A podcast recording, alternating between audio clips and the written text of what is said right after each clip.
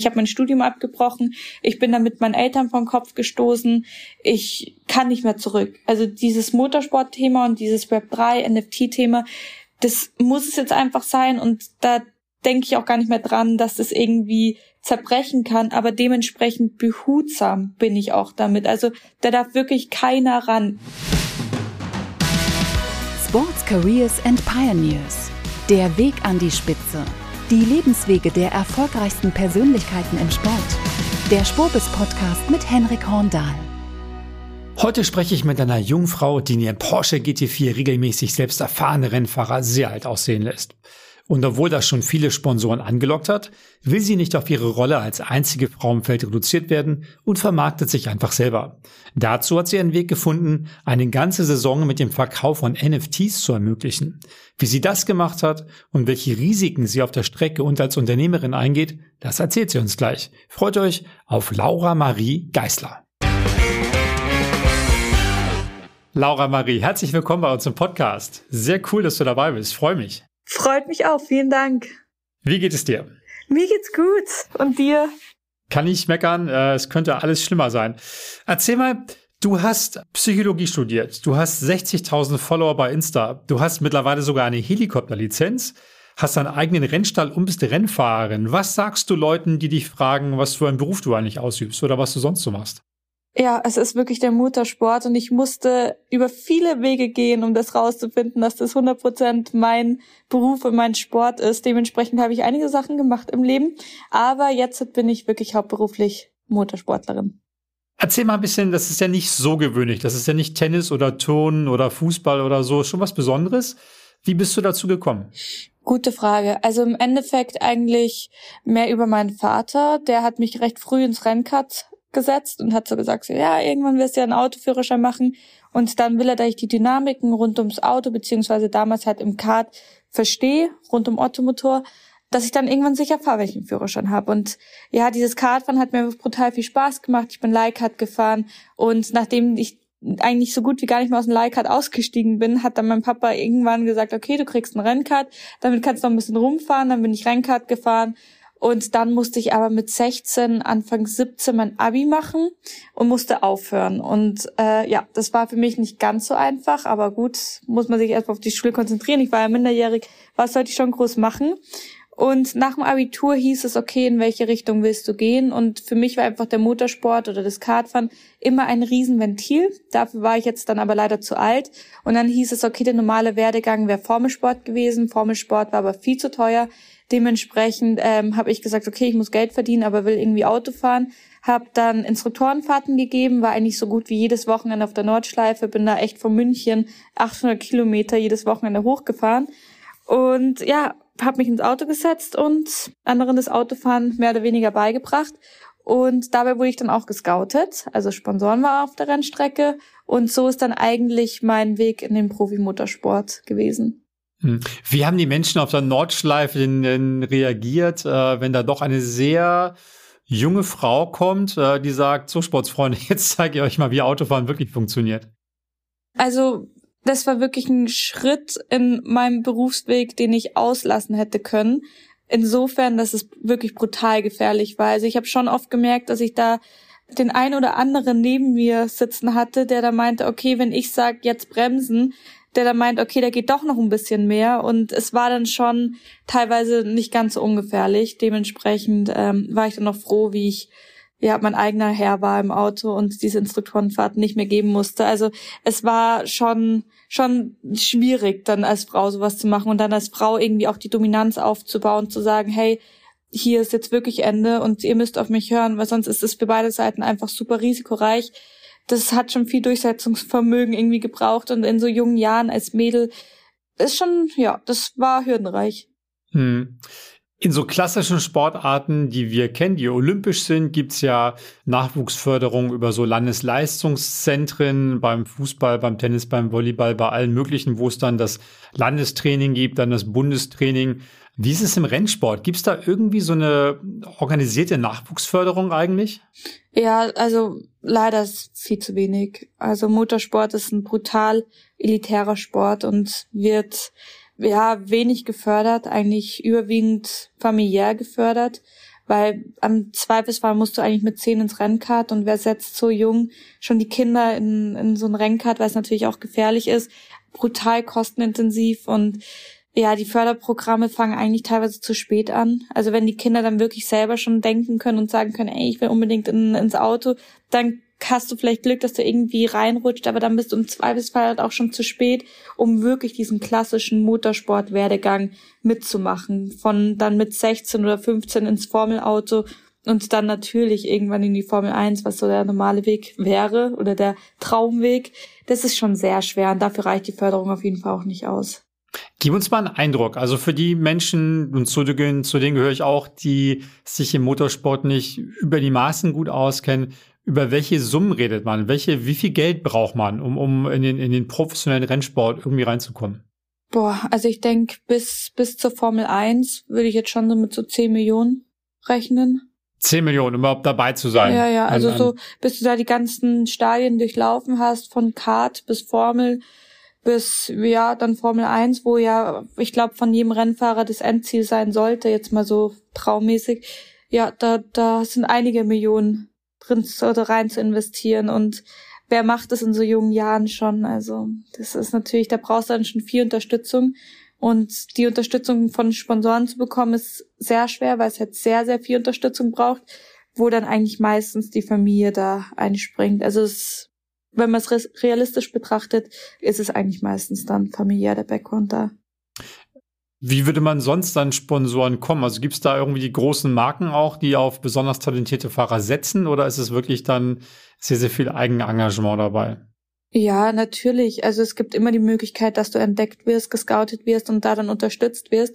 Aber meistens erst, wenn du halt eine gewisse Klasse erreicht hast, wenn du ein gewisses, eine gewisse Erfahrung hast und um an die Erfahrung und Klasse ranzukommen, fließt viel Zeit und Geld und da müsste man halt schauen, ob man dafür Sponsoren findet für diese Bildungsphase. Meistens wollen die, die großen Marken einen erst, wenn du an dem Punkt bist, wo, wo einen auch andere Marken wollen und wo einen eigentlich dann jeder will. Und der Weg dorthin, der ist halt sehr, sehr steinig. Es gibt in der Formel 1, glaube ich, in anderen Klassen auch, gibt es ja auch so ein bisschen, sagt man ja mal, die so, so, so eine Zweiteilung. Die einen, die sehr, sehr talentiert sind, die anderen, die einfach sehr, sehr viel Geld haben und dann vielleicht ein bisschen hinterherfahren, aber sich das halt leisten können, weil sie halt dann äh, irgendwo einen Gönner haben, eine reiche Familie oder so. Ist dir das auch schon aufgefallen, den Rennen, die du gefahren bist, dass es da so ein bisschen so ein paar Leute gibt, die vielleicht gar nicht so gut sind, aber sehr viel Geld haben, aber ein paar andere, die sehr, sehr schnell sind und dann gut gefördert werden? Also bei mir ist es wirklich eigentlich, dass die überwiegend die meisten Leute sehr viel Geld haben und die guten Fahrer haben auch viel Geld und können dadurch viel trainieren. Also das ist schon ein sehr, sehr elitärer Sport. Weil umso mehr Geld du hast, umso mehr Testtage, Trainingstage, umso besser ist dein Auto vielleicht auch von Setup eingestellt. Also ja, ich meine, man kann noch viel Glück haben, absolut, dass man da eben Gönner findet oder Leute findet, die einen irgendwie unterstützen. Aber es ist, es ist wirklich schwer. Momentan diese festgefahrenen Sponsorensysteme sind gemacht für Leute, die schon zu gewisser Art und Weise geschafft haben. Es gibt wenig Förderungen, die, die an Menschen einfach festhalten und denken, boah, vielleicht der hat so viel Lust und so viel Empathie für das Thema. Vielleicht sponsern wir da jetzt einfach mal was rein und schauen, ob er sich dann auch talentmäßig und erfahrungsmäßig dahin entwickeln, wo wir es haben wollen. Aber es ist schwer. Hm. Du bist im vergangenen Jahr in der GT4 Series gefahren. Wie viel Geld hast du im vergangenen Jahr ausgegeben für Rennsport? Kann man das beziffern? Weißt du das? Sechsstellig. Auf jeden sechsstellig. Fall. Auf jeden Fall sechsstellig. Und das ist schon brutal viel, wenn man denkt, wie, wie jung ich bin. Und ich will immer nicht sagen, so, dass, dass ich aus einem schlechten Elternhaus bin, überhaupt nicht. Aber es ist halt ein Gefahrensport und meine Eltern fanden es jetzt nicht primär richtig für mich zu sagen, okay, du machst jetzt den Motorsport, sondern die haben eigentlich mehr gesagt, so wir wissen irgendwo, wie das intern abläuft und wie schwer das ist, sich da hochzuarbeiten und die haben dann gedacht, früher oder später wird dieses Hirngespinst schon an uns vorbeigehen und sie, sie muss damit aufhören, weil, weil das Geld nicht mehr kommt. Und das war aber für mich mehr und mehr Anreiz, da irgendwie das zu schaffen und da andere Mittel und Wege hinzuzuziehen, dass man sich das irgendwie finanzieren kann. Und da hast du ja einen sehr, sehr kreativen Ansatz gefunden im vergangenen Jahr. Du hast, äh, und das ist ja auch, hat ja für sehr, sehr viel Aufmerksamkeit gesorgt auch. Du hast ähm, NFTs angeboten, äh, Non-Fungible Token, und ähm, hast dadurch einen großen Teil finanzieren können. Erzähl mal, wie ist es dazu gekommen? Wie, wie, wie ist diese Idee entstanden? Wer hat dir geholfen dabei? Also ich habe ja dann diese Instruktorenfahrten gegeben und früher oder später hatte ich das Glück und da muss man einfach sagen, einfach das Glück, äh, gescoutet worden zu sein auf der Nordschleife. Da waren einfach Sponsoren, die gesagt haben, hey, uns ist der Fahrer abgesprungen und ähm, es ist alles gezahlt, es ist alles fertig. Du bist als Frau auf jeden Fall gut vermarktbar, du fährst auch recht gut, würdest du bei uns einspringen? Und ich natürlich so, okay, perfekt, mache ich natürlich sehr gerne, wenn ich nichts zahlen muss, umso besser. Genau, die hatten an mir auch gar keine Erwartungshaltung, wie mein Fahrisches, wie ich mich da schlag, weil ich hatte ja gar keine Rennerfahrung. Ich bin dann aber gestartet und war recht gut. Ich hatte den ersten und dritten Platz.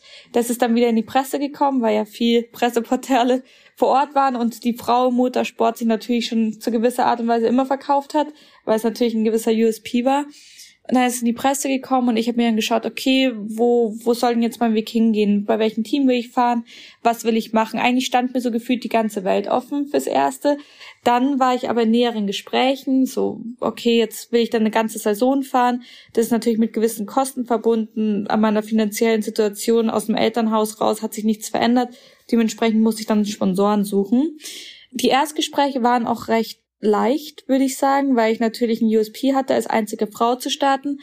Aber ja, was wollten die Sponsoren von mir? Sie wollten eigentlich nicht wissen, dass dieses Auto Pole ist, sondern sie wollten eigentlich mehr die Reichweiten hinter mir. Sie wollten mehr dieses ganze Medieninteresse und einfach die Frau im Motorsport. Und das hat mir irgendwie nicht gereicht. Diese Gespräche waren für mich total bedrückend und ich hatte nicht das Gefühl, als Sportlerin irgendwie gesehen zu werden, weil als Frau im Sport werde ich immer eine gewisse Daseinsberechtigung haben und wird meinen Sponsoren irgendwie immer gerecht sein, aber dass das Auto vorne steht, dafür haben sie nie geschaut oder wollten mir auch irgendwie gefühlt nie helfen.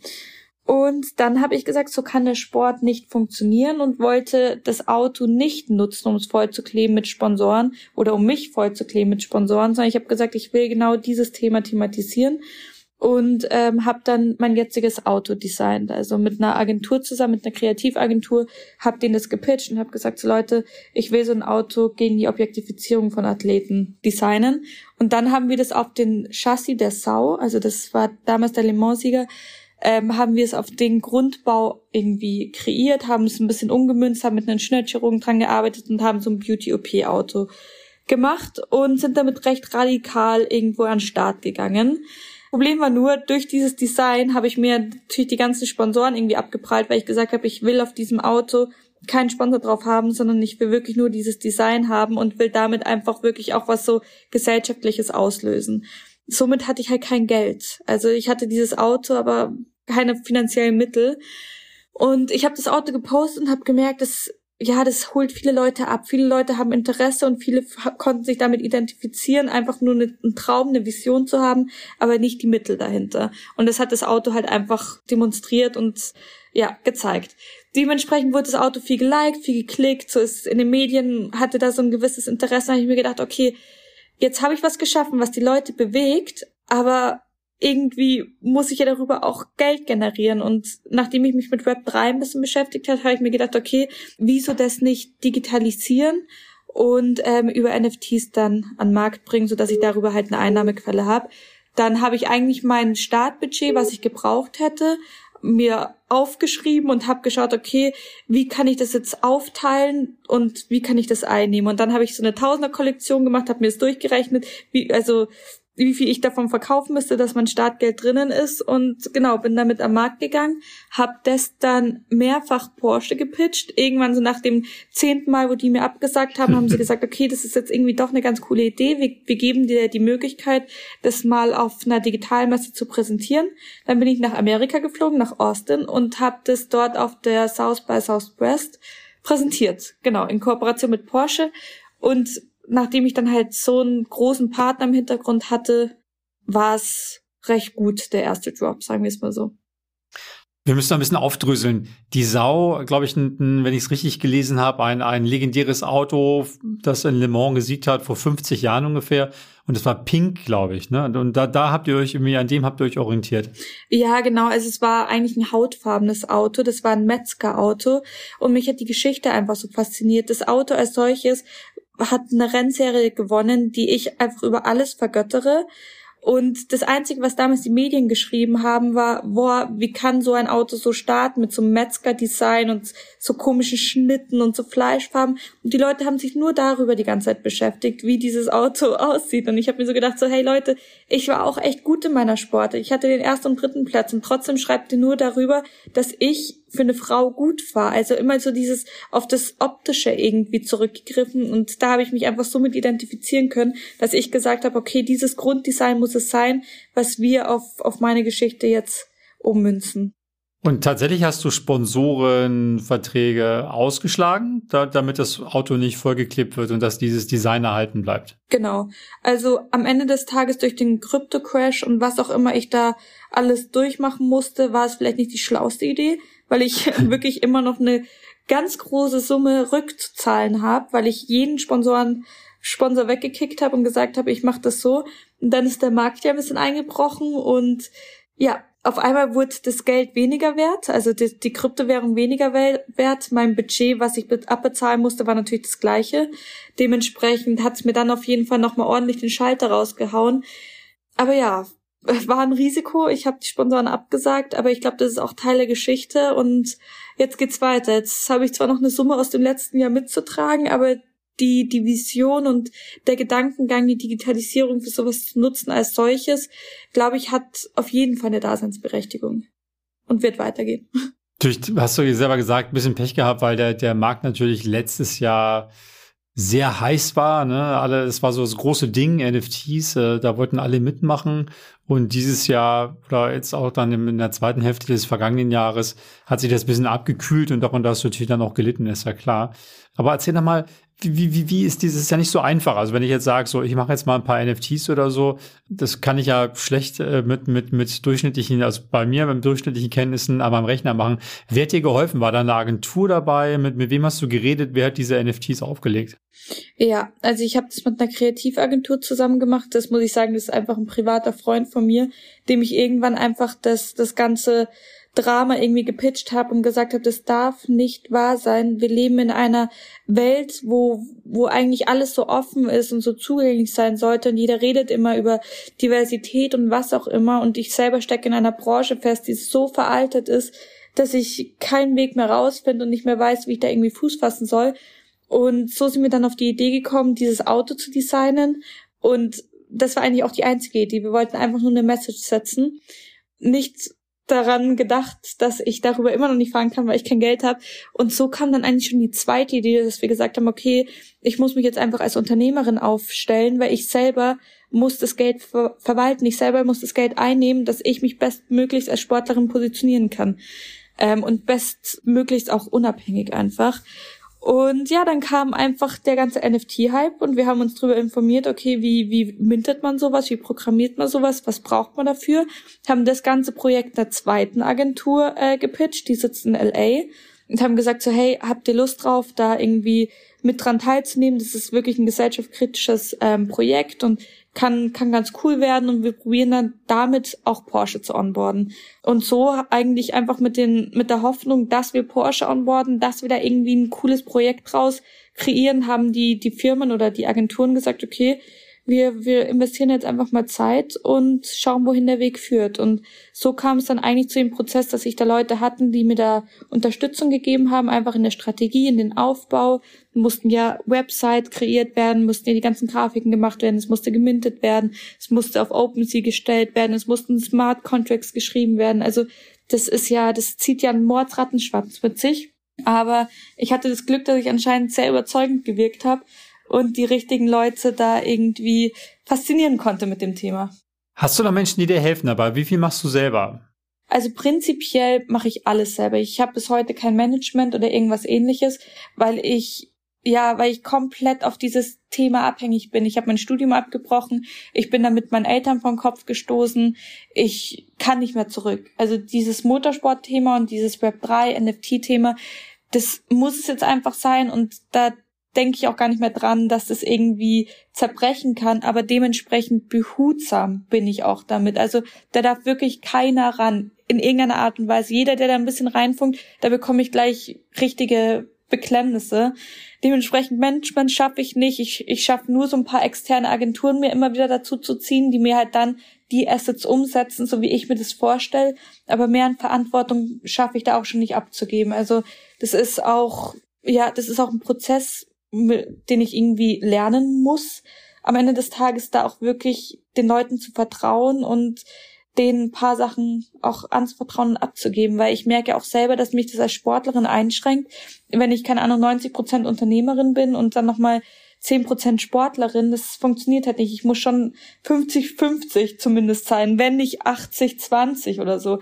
Und das geht nur, wenn ich da jetzt endlich mal anfange, Verantwortung abzugeben. Aber ich, keine Ahnung, ich habe noch nicht die richtige Person getroffen oder die richtigen Personen, wo ich wirklich sage, okay, ihr setzt es so um, wie es ich 100% will. Das ist echt, das ist ein ganz schwieriges Thema, weil ich auch merke, meine Zeit macht es nicht mehr mit. Ja. Wie sind dir die Pläne für dieses Jahr? Hast du schon äh, eine Rennserie ins Auge gefasst? Hast du schon irgendwelche Zusagen? Wie, wie, wie sind die Pläne jetzt für 23? Ja, das ist, das ist ein ganz, ganz, ganz großes Fragezeichen. Also ich würde sagen, ich habe heute zu meiner Mutter gesagt, ich bin in einer Sinneskrise, weil ich äh, ein sehr kreativer Mensch bin und eigentlich immer sehr, sehr zielstrebig war in meinem Leben. Und das erste Jahr jetzt mal wirklich schauen musste, okay, was mache ich? So meine Idee mit dem ganzen Kryptomarkt und FTX hat's mir halt echt zerrappelt und ich, also ich bin mir ganz sicher, dass ich weiter im Auto sitzen werde und dass ich weiter das Autofahren digitalisieren und äh, über Web 3 eröffnen werde und dieses ganze Sponsorenkonzept erneuern werde. Aber ich bin an dem Punkt, wo ich sagen muss, okay, ich, ich brauche jetzt die richtigen Partner, ich brauche jetzt die richtigen Leute. Wo steckt der Markt? Was sind die Möglichkeiten? Wie findet man da neue Ansätze? Ich habe bis jetzt keine feste Rennserie. Ich glaube, ich werde nur Gaststarts machen. Einfach ganz klar mit dem Hintergrund, dass, wie gesagt, wir letztes Jahr ein sehr, sehr schweres Jahr hatten mit den NFTs. Ich meine, ich war unter den Top 10 NFT-Projekten global und muss immer noch sagen, dass ich ein Problem hatte mit der Finanzierung. Und das führt mich auch dazu, dass ich sage, ich kann diese Summe dieses Jahr nicht mehr auf mich nehmen. Ich, ich traue es mich nicht. Ich habe noch eine riesen Rückzahlung vom letzten Jahr. Dementsprechend mache ich nur Gaststarts. Und wenn, wenn ich irgendwann mal eine Firma finde, die sagt, okay, wir sponsern dich zu einer gewissen Art und Weise, aber wir hängen das an ein cooles digitalisiertes Projekt dran und dieser Sponsor empowert mich als Sportlerin, sehe ich das ja auch absolut als legitim. Ich, ich weiß, dass ich jetzt Sponsoren brauche. Ich weiß, dass ich nicht mehr nur auf dieses sture Konstrukt beharren kann. Ich mache alles rein NFT finanziert, weil es trägt sich gerade mit der Wirtschaft nicht. Und trotzdem will ich weiterkommen. Und jetzt brauche ich da einfach die richtigen Stellschrauben, die richtigen Personen, die, die mir da irgendwie ein bisschen weiterhelfen, dass man das weiter ausbaut. Und da suche ich gerade. Okay, also du suchst quasi einen Partner, eine sogenannte, man sagt immer, man redet immer von Wertepartnerschaften, der, der, der, der gut zu deinem Projekt passt und äh, dich da dann auch äh, so positioniert, wie du das gerne dir wünschst. Genau, genau, wo man halt einfach zusammen auf das Ziel hinarbeitet, dass man da im Motorsport auch einfach einige Sachen aufbrechen kann. Und ich bin eine sehr gute Fahrerin. Ich ich werde auf jeden Fall ein Rennteam finden, gutes, aber ich brauche halt jetzt auch einfach mal einen freien Kopf ein Jahr. Ich mache diese ganze Vermarktung eh immer und ich liebe es, aber ich will jetzt auch mal wieder ins Auto und mal wieder richtig Gas geben und nicht immer im Hintergrund haben, ja, scheiße, wie, wie finanziere ich mir das, wenn ich jetzt wieder einen Unfall habe? Das hat mich einfach brutals gebremst und deswegen schaue ich, dass ich mir dieses Jahr da ein bisschen mehr Freiheit noch finanziell schaffe mit richtigen Partnern, dass äh, man da auch fahrerisch jetzt noch mehr angreifen kann. Wir haben ja gesagt, wir wollen das gar nicht so doll thematisieren, Frauen im Rennsport, aber letztendlich, du hast es ja auch schon angesprochen, ist es irgendwie immer noch exotisch. Ich habe mal nachgeschaut, nur 1,5 Prozent der Inhaber einer Rennlizenz sind weiblich im Moment, also es ist schon einfach eine, eine ganz dolle Ausnahme. Was meinst du, woran liegt das? Was, was gibt's, gibt's einfach zu wenig junge Mädchen, die sich da ans Kart setzen? Äh, geht's da schon los oder warum meinst du, gibt's so wenig Frauen im Rennsport? Ja, also ich denke, da müsste man jetzt auch einfach sich die Gegenstatistik anschauen. Wer, wie viel Prozent sind so elitär, sich sowas leisten zu können? Dann wird alles schon sehr, sehr eingegrenzt. Und dann auch noch zu sagen, okay, man hat eine junge Tochter und steckt die da ins Kart, was einfach ein ganz großer Gefahrensport am Ende des Tages ist das ist schon super rar und du musst jung gefördert werden. Und diese Jugendförderung gibt's einfach im Sport nicht so, also im Motorsport nicht so. Dementsprechend fällt das weg. Also es muss eigentlich eine Familie sehr viel Geld zahlen, dass die Tochter einen Gefahrensport macht. das ist schwierig. Also ich, bei mir wurde es ja auch nicht gemacht. Ich durfte so ein bisschen Kart fahren, alles schön und gut, aber der Profisport, der wurde mir auch nie so ermöglicht und da musst du dann schon wirklich viel, viel Drive haben, viel Durchsetzungsvermögen und echt viel Freude an der Sache haben, dass du das so umsetzt, weil es ist wirklich ein ganz, ganz, ganz, ganz hartes Pflaster. Und ich glaube, jeder, der einmal im Motorsport drin war und auch gesehen hat, wie politisch das ist, der wird recht schnell aufhören, wenn er nicht zu 100 Prozent dafür brennt. Bin ich mir ganz sicher. Wen, wen hattest du denn als Vorbild, als du zehn oder elf oder zwölf warst? Wie, wem hast du nachgeeifert? Gute Frage. Also ich bin ganz großer Senna und Handfan. Ich liebe den alten Motorsport, den puristischen. Prinzipiell habe ich aber keine, keine Vorbilder als Personen als Ganzes, weil ich sehe manche Menschen und die faszinieren mich so in kleineren, ja, Ausprägungen ihres Charakters. Also, wo ich mir dann denke, okay, so wie diese Person das und das angeht, fasziniert mich und das würde ich gern adaptieren, aber ich habe jetzt noch nie eine Person getroffen, wo ich gesagt habe, Promi oder wer auch immer, 100% so will ich sein. Also ich hatte da eigentlich nie ein festes Wertesystem, was ich mir irgendwie abgeschaut habe, wo ich gedacht habe, okay, so und so muss ich sein, dass ich das und das so umsetzen kann. Ich habe eigentlich immer geschaut, was für mich jetzt einfach in dem Moment richtig ist und ich glaube, ein ganz großes Ding war auch, dass du hast es ja schon gesagt, ich habe einen verrückten Werdegang. Ich habe mich einfach in ganz viele Sachen rangetraut, war da immer sehr risikobereit und war auch bereit, Sachen aufzugeben, die sich dann für mich nicht mehr richtig angefühlt haben. Eben auch zum Beispiel ein Studium, wo ich kurz vor Abschluss war und gesagt habe, okay, ich kann mir einfach nicht vorstellen, die Verantwortung für Menschen zu tragen, also als Psychologin aktiv zu arbeiten. Wenn, wenn der mir aus dem Fenster springt, dann springe ich, glaube ich, hinterher, weil ich bin einfach ein Charakter, ich könnte damit nicht umgehen. Und dementsprechend habe ich es dann einfach abgebrochen. Auch wenn jeder gesagt hat, du ist noch ein Semester und dann kannst du darauf irgendwann wieder zurückgreifen. Ja, gebe ich, gebe ich, gebe ich jeden Recht, der, der so denkt. Aber für mich war einfach ganz klar, nein, ich will es aber nicht. Ich will darauf nicht zurückgreifen müssen, weil das wäre für mich ein Muss. Das ist nichts, was ich machen will. Wenn wir nochmal kurz auf den Rennsport zurückgehen, meinst du, es fehlt im Rennsport so eine Art Steffi Graf in der Formel 1 oder so? Irgendeine Frau, die alle Männer in Grund und Boden fährt in einer, in einer großen Serie? Wäre wär das so ein initialer Start, den man vielleicht braucht im Rennsport, um, um auch mehr junge Menschen, junge Mädchen äh, an den Rennsport ranzuführen?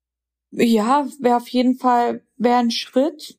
Aber also ich bin ich bin jetzt kein Mensch, der den Motorsport weniger als, ähm, keine Ahnung, Bereich für mich sieht, weil es keine Frau in der Formel 1 gerade gibt. Also ich denke mir, ich bin anatomisch in einem Auto als Frau genauso gut wie ein Mann.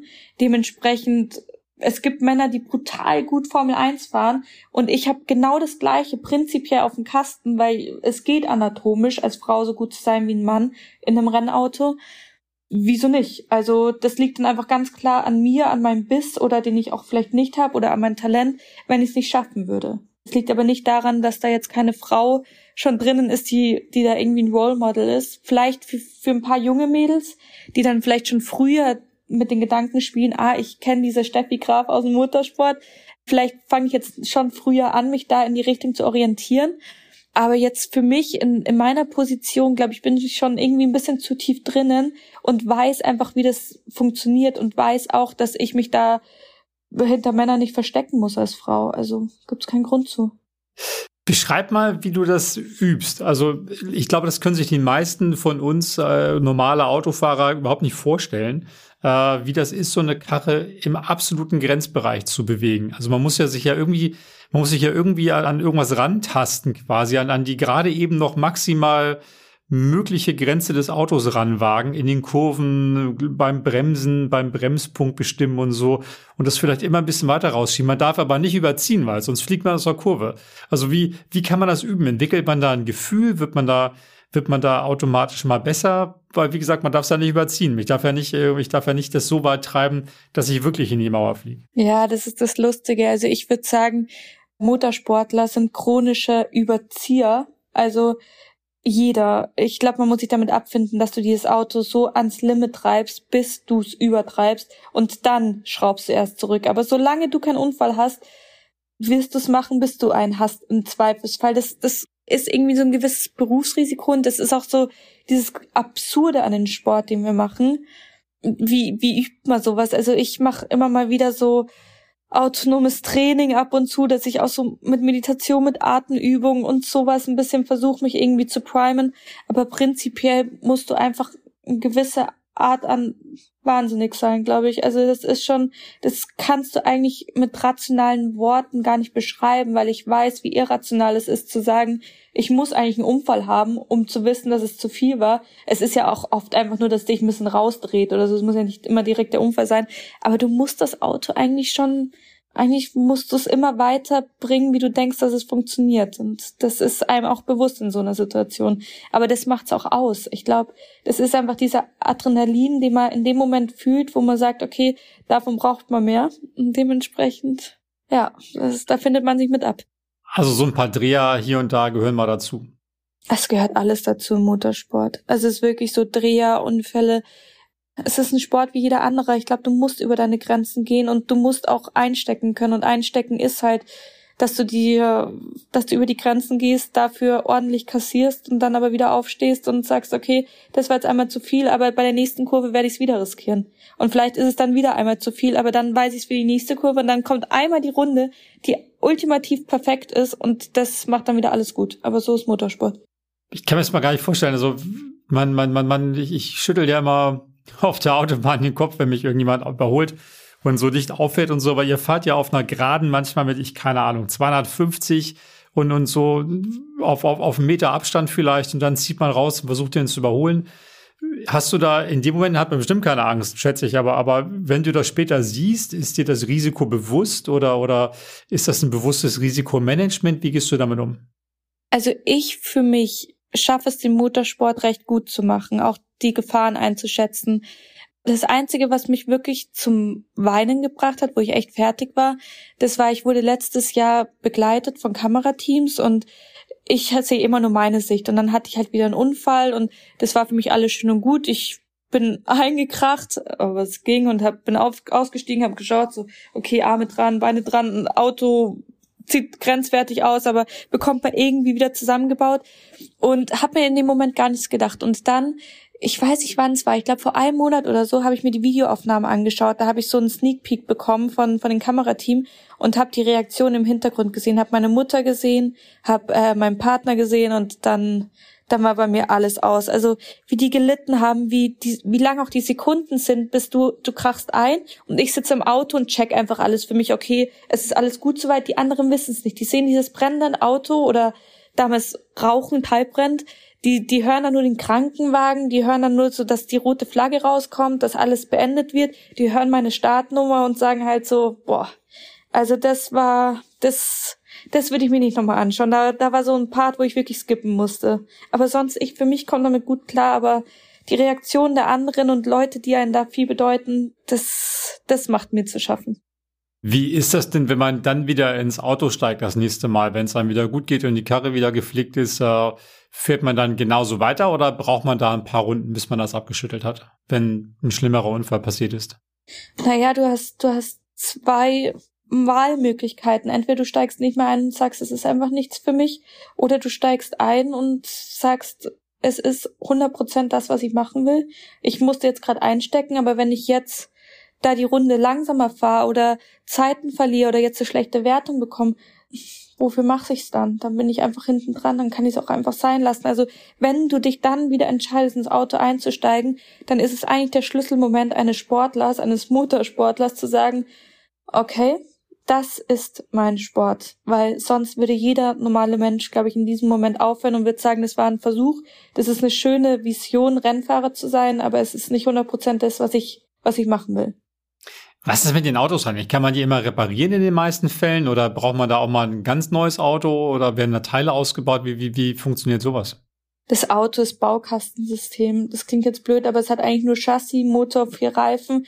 Klar, viel an Elektronik, aber es ist prinzipiell von Grundaufbau sehr solide gehalten, eben auch um Gewicht einzusparen. Dementsprechend meistens haut's mir das Chassis zusammen. Also es sind dann so äußere Sachen, das nicht schlimm ist.